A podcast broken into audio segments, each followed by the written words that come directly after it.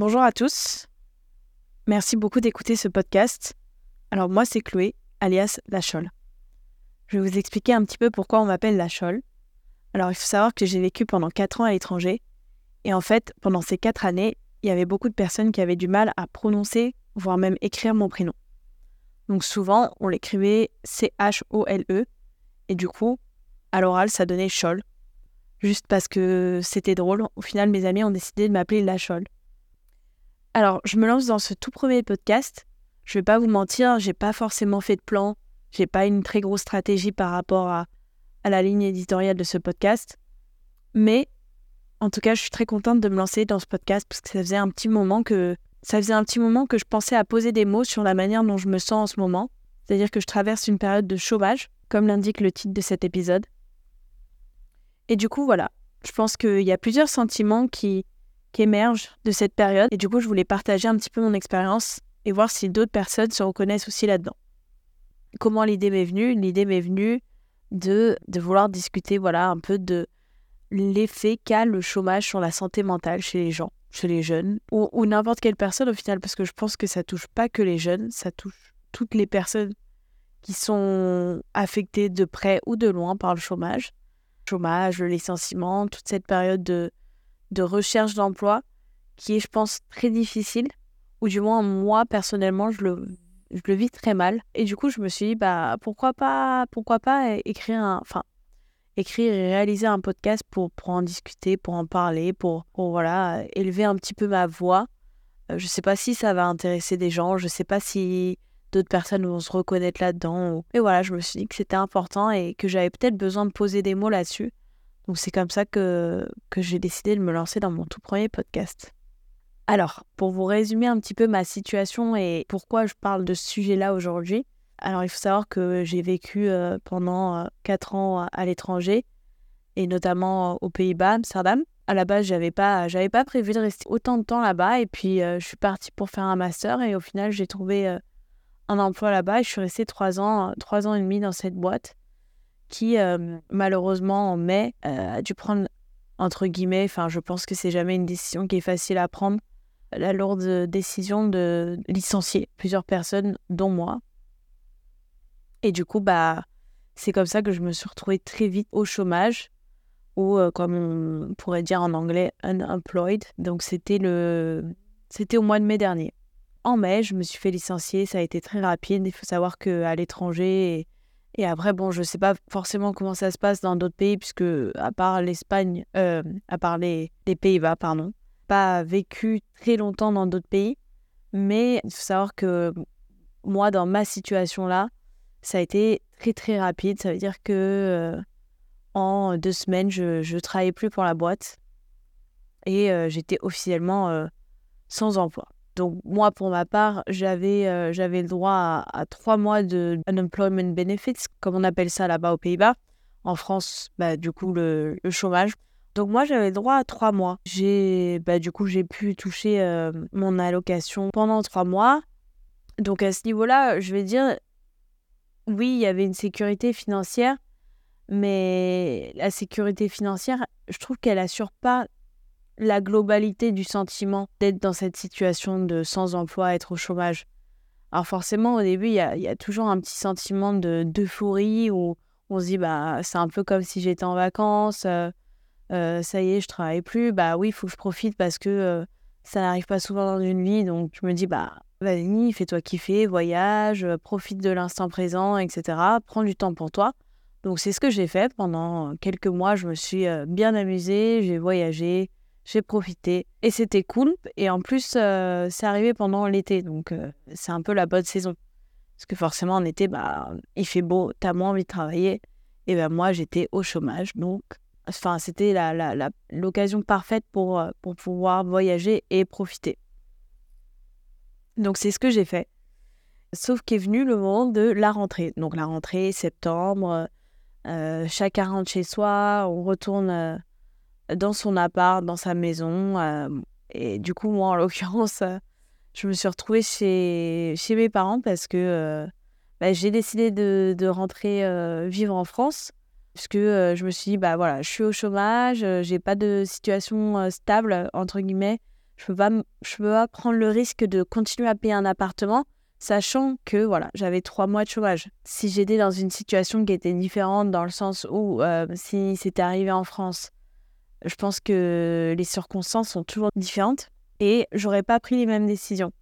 Et là, voilà, je me suis dit, bon, trois mois de chômage, c'est pas beaucoup, on va éviter de dépenser de l'argent pour rien, donc je vais rendre mon appart, je vais rentrer chez mes parents, le temps de trouver autre chose. Et quand j'aurai trouvé un nouvel emploi, bah, je partirai. Donc ça, c'était mon plan. Et ça l'est toujours. Sauf que on est le 31 octobre, donc j'ai, je vais dire officiellement commencé à chercher un emploi depuis euh, depuis début septembre. Et pour l'instant, bah ça, oui, j'ai eu euh, plusieurs entretiens, etc. Mais ça n'a mené à rien malheureusement.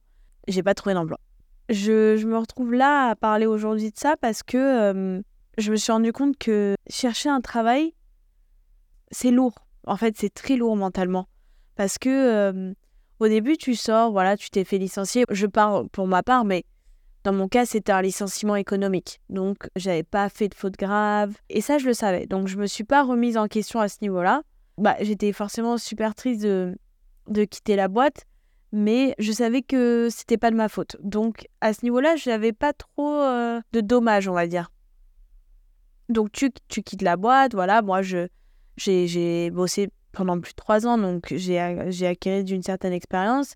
Aujourd'hui, j'ai confiance, enfin, j'avais confiance, je veux dire, en moi, en ma valeur, euh, moi en tant que personne, en tant qu'employé, en tant que collègue. Donc j'avais une certaine confiance qu'aujourd'hui, j'ai du mal à conserver parce que euh, voilà, euh, tu, tu, recommences à postuler, tu passes des entretiens et puis pour X ou Y raison, bah ça marche pas pour toi et bah forcément il y a une partie où tu vas tu vas commencer à te remettre en question et tu vas te dire bah pourquoi est-ce que ça fonctionne pas pour moi? Est-ce que j'ai pas le bon profil? Est-ce qu'il y a une phrase que j'ai dit de travers? Vous savez, c'est un peu comme quand tu t'embrouilles avec quelqu'un. Quand l'embrouille elle est terminée ou alors au moment où tu es rentré chez toi, tu te dis merde, j'aurais dû dire ça, j'aurais dû lui balancer ça, j'aurais dû et au final, bah voilà, quand tu passes un entretien, c'est un peu pareil, dans le sens où bah tu dis des phrases, tu dis des trucs, et après, genre l'entretien, tu raccroches et tu dis merde, j'aurais pas dû dire ça comme ça. Merde, bah ma phrase, j'aurais dû la tourner d'une autre façon. Donc il y a un peu euh, tout cet aspect-là qui fait que euh, quand tu te prends un refus, euh, donc ce que je disais pour X ou Y raison, bah, tu te remets quand même pas mal en question en disant bah c'est moi le problème, j'ai fait quelque chose de, mal, j'ai dit quelque chose de mauvais, je me suis pas bien exprimé, j'ai peut-être pas donné assez de d'exemples au moment de l'entretien. Voilà, il y a, y a, plein de choses qu'on remet en question à ce moment-là. Et je trouve que mentalement c'est très difficile parce que en plus de ça, il y a quand même pas mal de candidatures que tu vas envoyer et tu vas recevoir, genre, euh, enfin, tu vas recevoir je sais pas combien d'emails te disant, bah, on a décidé de choisir euh, d'autres profils, euh, on n'ira pas plus loin avec votre candidature. Donc, voilà, je pense qu'il y a, il y a encore une fois plein de, plein de raisons pour, pour lesquelles ton profil ou mon profil ne, ne, ne correspond pas à la recherche de, de cette boîte. Mais c'est vrai que, enfin, à chaque fois que tu reçois un email comme ça, bah ça, c'est un coup de plus encore dans ton ego où tu dis, bah, je vais jamais trouver de, de job, au final, je vais jamais trouver de poste, on ne prend pas le CV. Sur, je sais pas, imaginons sur 50 CV, tu vas recevoir deux réponses positives. Après, oui, c'est toujours mieux que rien, mais, mais c'est dur. Et ça, je trouve qu'on n'en parle pas assez. Donc, il y a déjà ce côté-là où bah, le refus, le cheminement, on va dire, entre guillemets, genre, fait de ne pas aller plus loin dans un premier round, bah, ça, déjà, je trouve que c'est énorme. Mais en plus, je trouve qu'on ne parle pas assez aussi de, de ce côté-là où euh, bah, tu te lèves tous les matins et en fait, malheureusement, tu n'as plus forcément une routine comme avant. Dans le sens où avant, bah oui, forcément, tu te levais, tu bossais. Enfin voilà. Si euh, moi, je me souviens, je, je, commençais à 9h, bah voilà, je me réveillais, il était 7h45. Euh, à 7h, 7h50, je sortais du lit, je faisais mon café, voilà. Après, je me préparais, j'allais au boulot, etc. Là, c'est un peu, bah, oui, tu te lèves un peu euh, tous les jours euh, à la même heure. Enfin, après, ça dépend des gens, mais moi, personnellement, euh, je me réveille tous les matins entre 8h et 9h. je me réveille naturellement. Mais c'est pas, bah, il est 8h50, il faut que je sorte de mon lit. À 9h, j'ouvre mon ordi. Non, c'est. Il y a un côté très laxiste au final qui est aussi très difficile parce que oui, j'ai envie de me motiver, oui, j'ai envie de trouver un emploi, oui, j'ai envie d'envoyer des CV, mais j'ai du mal à me motiver, j'ai du mal à m'organiser parce que tu procrastines en fait, t'as pas envie, enfin, t'es pas dans une tourmente positive. Euh, c'est un peu difficile à expliquer, mais je pense que les gens qui l'ont vécu vont forcément se reconnaître là-dedans.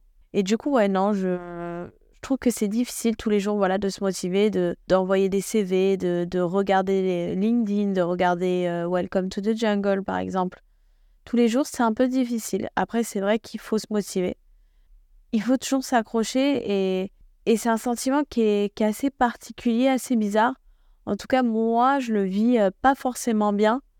Euh, j'essaye d'être, d'être optimiste et positif tous les jours mais ça fait. C'est les montagnes russes. Enfin, il y a des jours où, bah, si par exemple, je sais que euh, bah, j'ai un truc de prévu dans la journée, euh, je vais aller au sport ou le soir, je vais voir mes amis, bah, ça, ça va me et je sais que je vais passer une meilleure journée.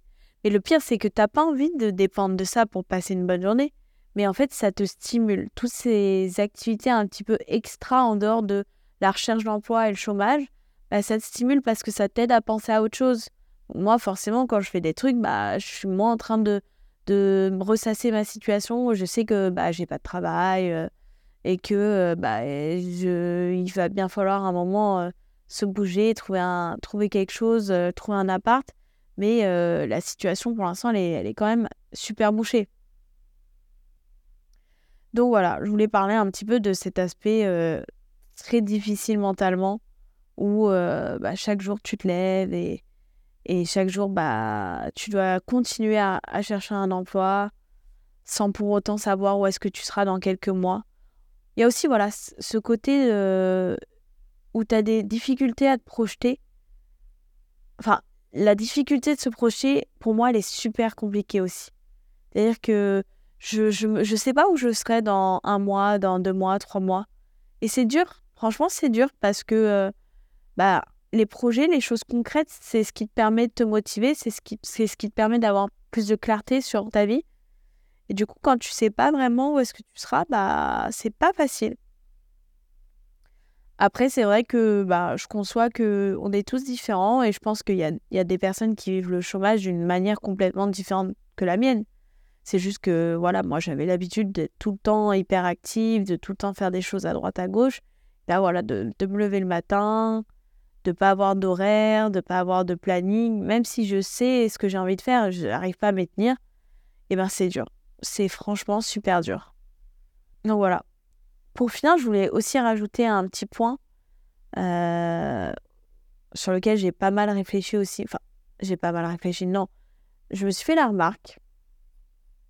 Et euh, je me suis fait la remarque quand en fait, euh, bah voilà, je, je, vais voir mes potes, mes amis, ma famille je fais des trucs avec d'autres gens. Et en fait, euh, c'est horrible, mais j'ai rien à raconter. Parce que ma vie, elle est tellement platonique qu'il n'y a rien, en fait. Je suis là avec des gens et en fait, je peux pas leur dire, ouais, bah aujourd'hui, tu sais quoi, j'étais au boulot et puis j'avais un client et puis ci et puis ça. Bah non, en fait, je raconte pas ça, en fait. Moi, on me dit, bah, t'as fait quoi aujourd'hui, Chloé? J'ai pas fait grand chose. Moi, je me suis levée. Euh, enfin, si, je peux donner euh, toute ma journée détaillée, mais je pense pas que ça en intéresse plus d'un. Dans le sens où je vais pas dire, bah voilà, je me suis réveillée, j'ai été chercher une capsule de café, je l'ai mise dans ma machine expresso, je me suis fait un café euh, long que j'ai bu sur mon canapé tout en scrollant TikTok. Enfin non, je vais pas raconter des histoires comme ça parce que franchement, je pense que ça intéresse personne. Mais voilà, il y a ce côté-là où bah malheureusement, enfin tristement, t'as plus grand-chose à raconter. À part peut-être bah, des trucs que tu vas faire le week-end, je sais pas si t'es allé voir une expo ou des choses comme ça ces choses-là, tu peux raconter, mais sinon, j'ai l'impression de euh, de plus avoir de conversation, en fait. Et ça aussi, c'est, c'est pas facile. C'est donc ainsi que se termine ce premier podcast. N'hésitez pas à m'envoyer un message si vous reconnaissez dans ce que je viens de vous raconter, ou si tout simplement vous voulez me donner un retour sur mon premier podcast. Le prochain podcast sera accompagné de mes deux amis, Julia et Juliane, qui eux aussi ont lancé leur podcast et donc on s'était dit que c'était peut-être une bonne idée de faire un épisode ensemble sur la thématique des relations amoureuses, plus particulièrement toute l'étape du dating avant de se lancer dans une vraie relation amoureuse. il y aura un épisode sur leur podcast et un épisode sur mon podcast. Sûrement que l'épisode sur leur podcast sera en espagnol et l'épisode sur le mien sera en anglais. Voilà, je vous retrouve la semaine prochaine et merci beaucoup d'avoir écouté ce podcast.